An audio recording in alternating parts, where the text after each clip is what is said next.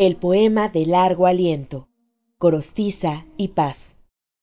Módulo 3. La poética de Paz.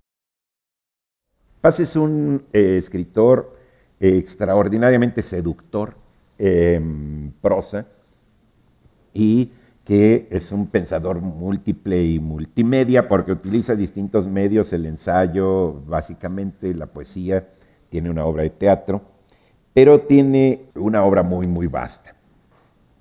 Hay libros como Libertad bajo palabra, donde recopiló la mayor parte de su poesía, hasta un momento dado. Su obra poética completa hasta el 88 está en esta edición, y en las de obras completas del fondo también.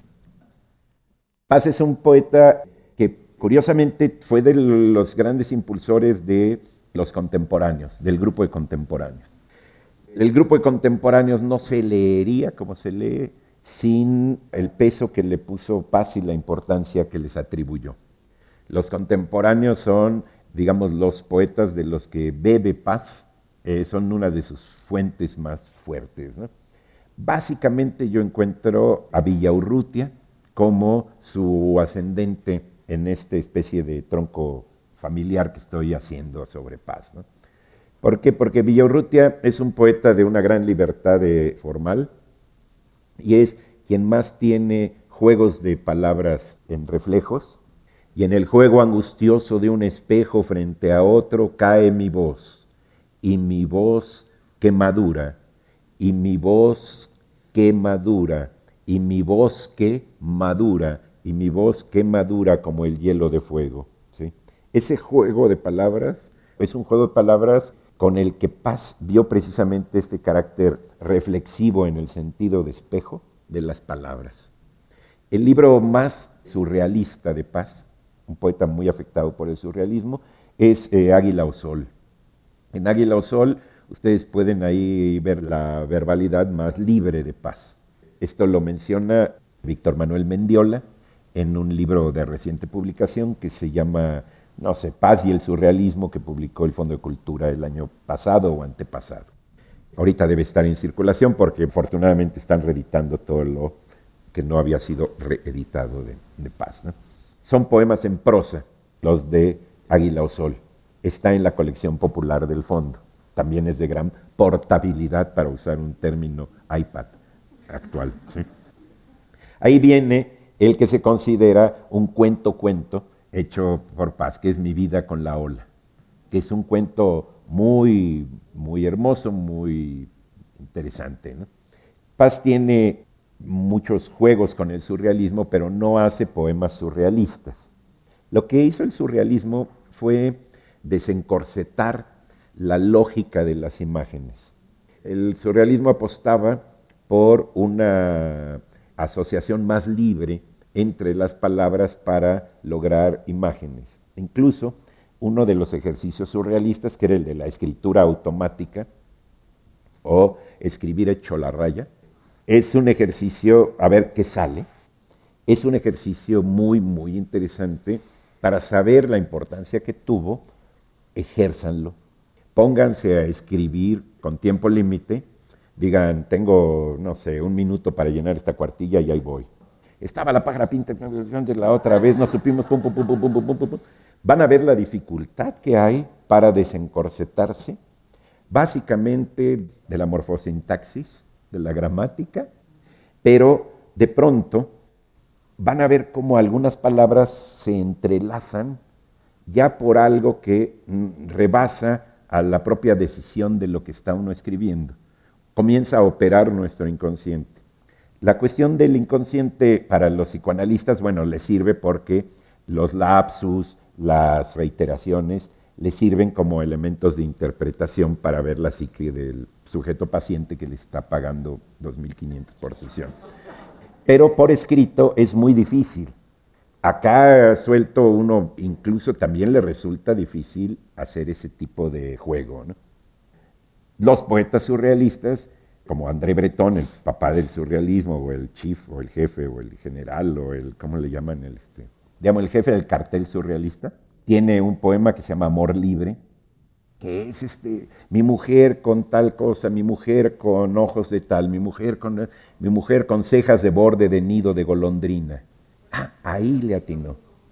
Eso es a lo que me refiero, es decir, a la hora que nosotros estamos haciendo mi mujer con tal y tal y tal y tal, nos salen unos este, monstruos verbales muy curiosos, pero de pronto hay algunos enlaces donde la cuestión agarra sentido. Es un poco la cuestión, voy a hacer un parangón del cubismo, el cubismo de puros cuadros, como ejercicio de transparencias y de volúmenes. Uno ve un cuadro de ese tipo o ve otro cuadro igual y ve otro cuadro igual y al cuarto ya dice, ah, pues sí, siguen aquí los ejercicios de transparencias y volúmenes. Cuando ve cómo las transparencias y los volúmenes geométricos los integra Picasso en el Guernica, dice uno, ah, aquí hay una utilización de eso ejercitado. Es decir, la escritura automática suelta no nos sirve ni como desahogo, pero en cambio los elementos que logramos experimentar, ejercitar en ese tipo de juegos, ya integrados a algo, nos dan elementos enormemente expresivos. Los caballos estos transparentándose con los dos ojos del mismo lado bajo el bombardeo del Guernica. El Guernica es una experiencia plástica extraordinaria compuesta por todos los otros ejercicios anteriores. Paz, el más surrealista de los contemporáneos, fue Villaurruti. Villaurrutia hay un poema que es como si fuera un cuadro de Remedios Varo. Soñar, soñar la noche, la calle, la escalera y el grito de la estatua desdoblando la esquina, correr hacia la estatua y encontrar solo el grito, querer asir el grito y solo hallar el eco, ya lo demás ya no me lo sé. Pero va haciendo una imagen de una estatua que sale y luego la encuentra. Lean ese poema. Está en Nostalgia de la Muerte, es un libro compuesto por estos nocturnos muy afectados por la cuestión surrealista. Villorrutia, ahí, por ejemplo, al final de ese libro, pone una que se llama décima muerte, que son unas décimas, estrofas de diez sílabas, con octosílabas, con rima. Es decir, hace lo mismo que el final de Gorostiza. Porque, eh, como les explicaba al principio, estos poetas no desdeñan todo el gran aprendizaje de eh, utilizar los elementos de la lírica popular también en la lírica, digamos, de cultura prestigiada, académicamente o como sea. Luego ya no saben cómo llamar, porque ya todo es incorrecto. Pero no desdeñan eso, como le hizo García Lorca con el romancero.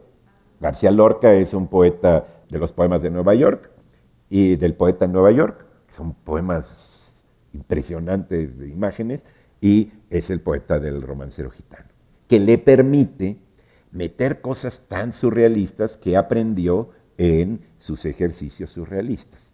Dice, y van las mujeres corriendo perseguidas por sus trenzas. Vean nada más la imagen, la plasticidad de esa imagen, perseguidas por sus trenzas. Es magnífico.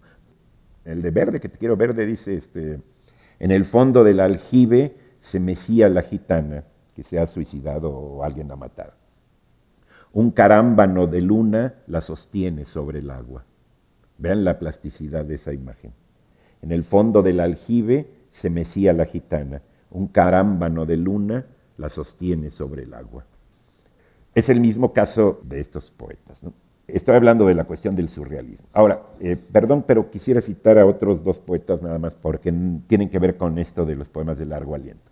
Uno es Enrique González Rojo, que es un poeta muy poco leído porque fue reeditado hasta hace muy poco. Hay un poeta, Enrique González Rojo Jr., que todavía está vivo, tiene como 83 años, es mi vecino, es un hombre muy simpático y Enrique González Rojo, padre, murió muy joven, murió a los como 41, 43, algo así. Y tiene un poema que se llama Estudio en Cristal, que muchos lo consideran un poema, digamos, de esta índole. ¿Por qué? Porque también habla de el reflejo. La idea de Narciso como imagen de la poesía es una idea que comparten muchos de los contemporáneos. El estudio en cristal es sobre Narciso, el reflejo, el espejo, etc. Y también Canto a un Dios Mineral de Jorge Cuesta.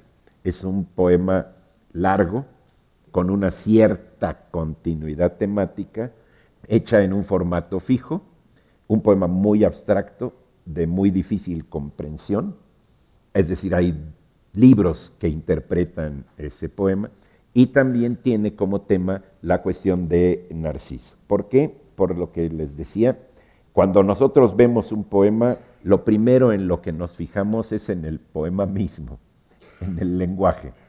No nos estamos fijando en la historia, a menos que lo de la historia sea muy evidente, como en un poema narrativo.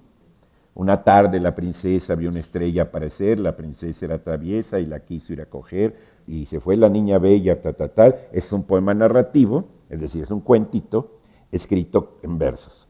Pero en un poema, no sé, cualquiera que pantanos del sopor, algas acumuladas, cataratas de abejas sobre los ojos mal cerrados, festín de arena, hojas mascadas, imágenes mascadas, vida mascada siglos, ta, ta, ta, ta, ta, ta, ¿eh? Aquí ¿Qué pasó? ¿Quién sabe? Pero ¿cómo sonó? Sonó bien. Hubo reiteraciones, hay ahí una masticación, hay una reiteración que va aumentando. ¿sí? Es decir, nos fijamos en el lenguaje, nos fijamos en ese cómo. Y esa es la idea de la imagen de Narciso, que manejan tres de los poetas del grupo de contemporáneos, no, incluso también Salvador Novo lo hace en algún lado.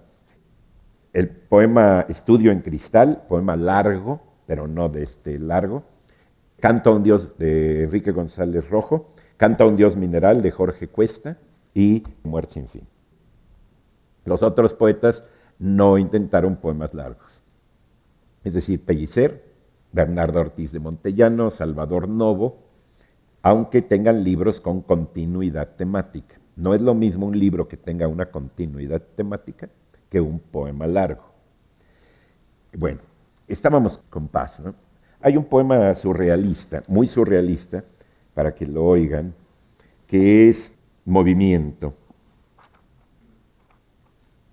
Lo pone así. Aquí va un verso, si tú eres la plota de nácar, yo soy el camino de tal. Si tú eres ta, ta, ta, ta, yo soy el ta, ta, ta, ta. Digo esto porque la disposición espacial en el caso de paz es decisiva. Dice, movimiento, si tú eres la yegua de ámbar, yo soy el camino de sangre. Si tú eres la primer nevada, yo soy el que enciende el brasero del alba. Si tú eres la torre de la noche, yo soy el clavo ardiendo en tu frente. Si tú eres la marea matutina, yo soy el grito del primer pájaro. Si tú eres la cesta de naranjas, yo soy el cuchillo de sol. Si tú eres el altar de piedra, yo soy la mano sacrílega. Si tú eres la tierra acostada, yo soy la caña verde. Si tú eres el salto del viento, yo soy el fuego enterrado. Si tú eres la boca del agua, yo soy la boca del musgo. Si tú eres el bosque de las nubes, yo soy el hacha que las parte. Si tú eres la ciudad profanada, yo soy la lluvia de consagración. Si tú eres la montaña amarilla, yo soy los brazos rojos del líquen. Si tú eres el sol que se levanta, yo soy el camino de sangre. Vean, es un poema de imágenes muy eh, cromáticas, difíciles de ajustar, hay que tener el texto para irlo viendo. Es un poema que yo lo pongo como ejemplo del surrealismo en paz. Es un poema muy surrealista. Las relaciones que tienen los versos no son simétricas. Si tú eres la yegua de ámbar, yo soy el camino de sangre. ¿Cuál es ahí la, la cuestión? Bueno, la yegua podría ir por el camino y tenemos el contraste entre los colores, ámbar y sangre, que es una combinación em, buenísima cromáticamente.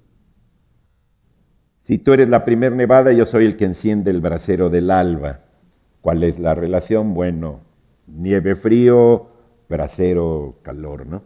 Si tú eres la torre de la noche, yo soy el clavo ardiendo en tu frente. Ah, bueno, pues la única relación es este, que torre es algo como de la forma de una torre, pero luego el clavo pues está en la frente, ¿sí? Es decir, no hay una simetría ni tampoco con los otros dos versos.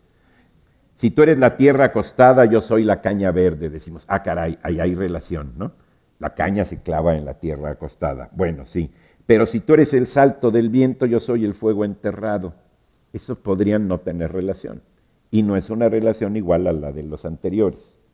Entonces es un poema que lo que va teniendo es simplemente movimiento de imágenes y de enunciados a nivel rítmico.